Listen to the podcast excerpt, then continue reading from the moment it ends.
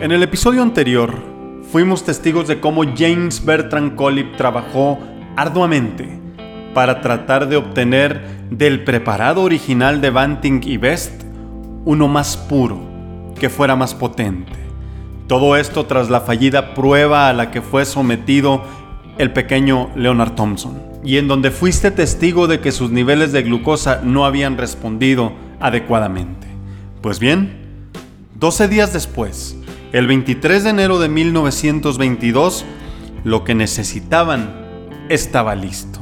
Ahora sí, la jeringa y la aguja hipodérmica iban cargadas con un poder nunca antes visto en este planeta.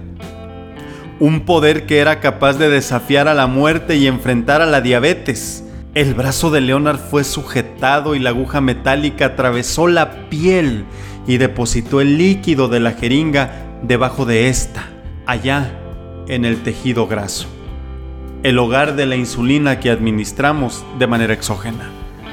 Ahí, rápidamente empezó a absorberse y el milagro ocurrió. El líquido empezó a entrar al torrente sanguíneo provocando que el receptor de insulina conformado por dos subunidades beta y dos alfa, unidas todas a puentes disulfuro, lo captara ávidamente, con una sed de siglos era el reencuentro esperado entre dos amantes que hacía mucho tiempo se habían despedido. Por primera vez en siglos, tras haber fallado el páncreas en una persona y tras haberse despedido el receptor de insulina de esta hormona, volvían a encontrarse. Y el receptor gustoso respondió al llamado.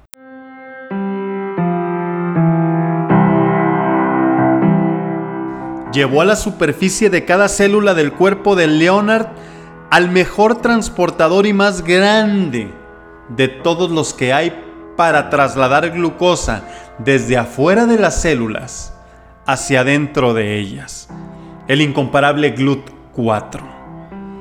Gracias a este, la glucosa que flotaba fuera de la célula empezó a subir a estos transportadores y fue trasladada hacia adentro. Y la mejoría fue inmediata, fue bíblica.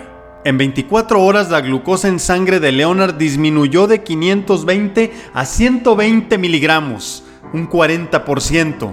La cetonuria desapareció y la glucosa en orina bajó de los cielos de 71 a 9 gramos. El niño empezó a tornarse más despierto, sus músculos cobraron fuerza y su respiración retornó poco a poco a la normalidad. La cantidad de orina que expulsaba disminuyó hasta niveles adecuados y mientras recibiera el nuevo medicamento, parecía que la diabetes nunca hubiera existido para él. Unas horas después de la constatada mejoría, el hospital ya era un hervidero. La curación milagrosa de Leonard era la noticia del siglo. Por primera vez, un paciente con diabetes regresaba al punto de inicio, aquel cuando fue sano, aquel del cual solo quedaba un triste recuerdo. Una secuencia de tratamiento diario empezó para Leonard y esta se extendió como experimento hasta el 14 de febrero, en donde recibía múltiples inyecciones de esa insulina que hoy conocemos como insulina rápida. Banting Best, McLeod y Collip no podían creerlo. El resultado era mucho mejor que el que obtuvieron la primera vez. Collip había hecho un gran trabajo. Ya nada los detuvo. El 22 del mismo mes, ese febrero glorioso, ya había siete pacientes más aparte de Leonard que estaban siendo tratados y todos con el mayor de los éxitos. La insulina resultó ser maravillosa.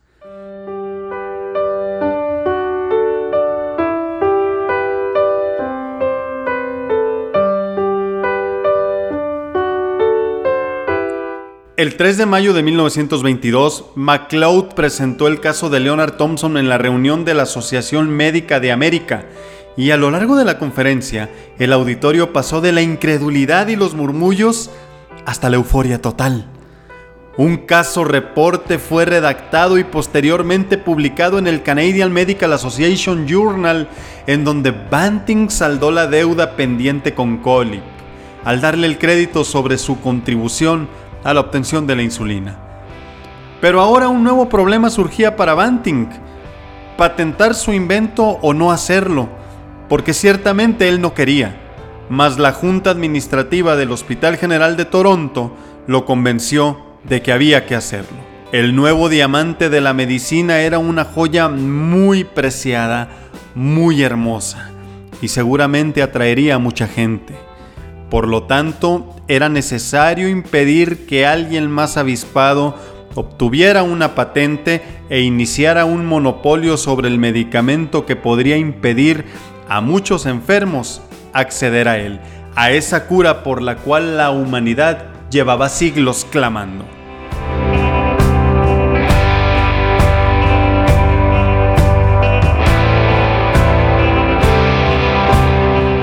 Banting lo entendería y finalmente lo aceptó. El éxito abrazó a todos sin reserva alguna y ahora ya no estaban solos en su aventura. Atrás quedaban las penurias sufridas, pues la producción de la insulina se simplificaría mucho gracias al laboratorio Eli Lilly, que hoy subsiste hasta nuestros días y que encantado con el descubrimiento y sus alcances, quiso formar parte de tan histórico momento. Estaban dispuestos a negociar con los investigadores, a aprender el procedimiento de obtención de la insulina y por supuesto a producirla a gran escala. Fue un momento incomparable en la historia de la medicina porque antes del descubrimiento de Banting, de Best, de MacLeod y de Colip, no había absolutamente nada efectivo para combatir a la diabetes. Los pacientes morían máximo en 10 años después de que los diagnosticaban. La insulina se convirtió en el punto de inflexión en nuestra lucha contra la enfermedad, pues los médicos pasaron de ofrecer consuelo y una muerte que muy poco tenía de digna a ofrecer vida.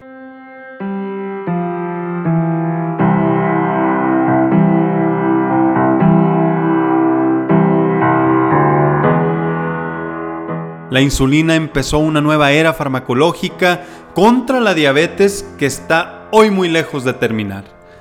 Pero ya tendremos la oportunidad de contarlo todo con detenimiento, porque hoy el niño es nuestro protagonista. Porque Leonard se recuperó completamente y pudo ser egresado. Porque Leonard salió del Hospital General de Toronto de la mano de sus padres rumbo a una nueva vida porque Leonard recibió la insulina por 13 años más. Y durante ese tiempo fue la prueba viviente de las maravillas de la nueva droga. Leonard alcanzó los 27 años de edad sin apenas rastro de la enfermedad, pero lamentablemente una neumonía acabaría con su vida en 1935. Porque si bien tuvo la fortuna de coincidir en tiempo y espacio con el descubrimiento de la insulina, no corrió con la misma suerte para poder ser alcanzado por la era antibiótica que apenas comenzaba en Inglaterra de la mano de Alexander Fleming. Un triste final, pues, para un paciente que hoy por hoy será irrepetible.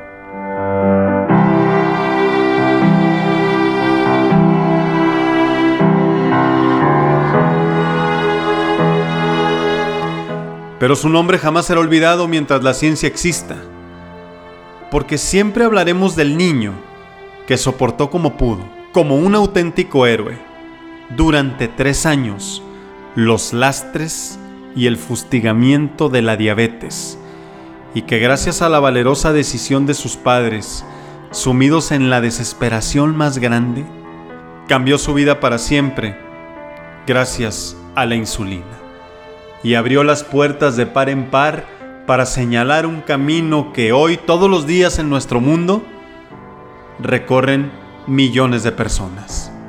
Por eso, la historia de Leonard Thompson ha sido, es y siempre será una de las más sagradas que poseerá la medicina para siempre.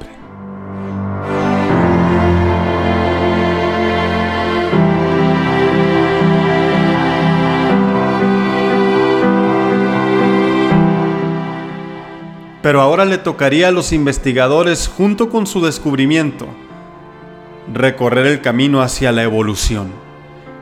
Porque la insulina que te he descrito hasta este momento no es la misma que hoy poseemos.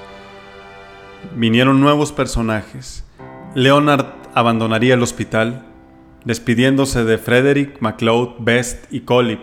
Pero el gran descubrimiento que ya se tenía entre sus manos tendría que seguir su propio camino.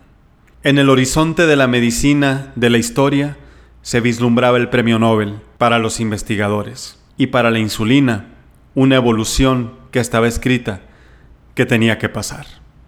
No te pierdas el próximo episodio.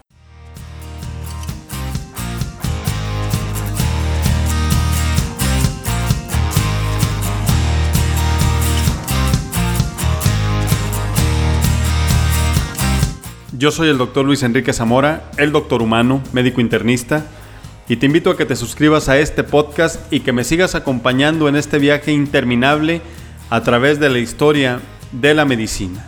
Nos faltan muchos momentos por descubrir. Si tienes alguna sugerencia, algún comentario, puedes escribirme a podcastmedicinaparayevar.gmail.com donde me dará mucho gusto leerte. Y al mismo tiempo a ti, médico, que te estás preparando para el examen nacional de residencias, te invito a que adquieras mi libro electrónico La Guía Definitiva para aprobar el ENARM, que está a la venta en formato Kindle en la tienda de Amazon, repleto de estrategias, consejos y todo lo que necesitas para afrontar con gran probabilidad de éxito el que será el mayor reto académico de toda tu vida. Te aseguro que todos los que lo han leído están fascinados y que no te va a fallar.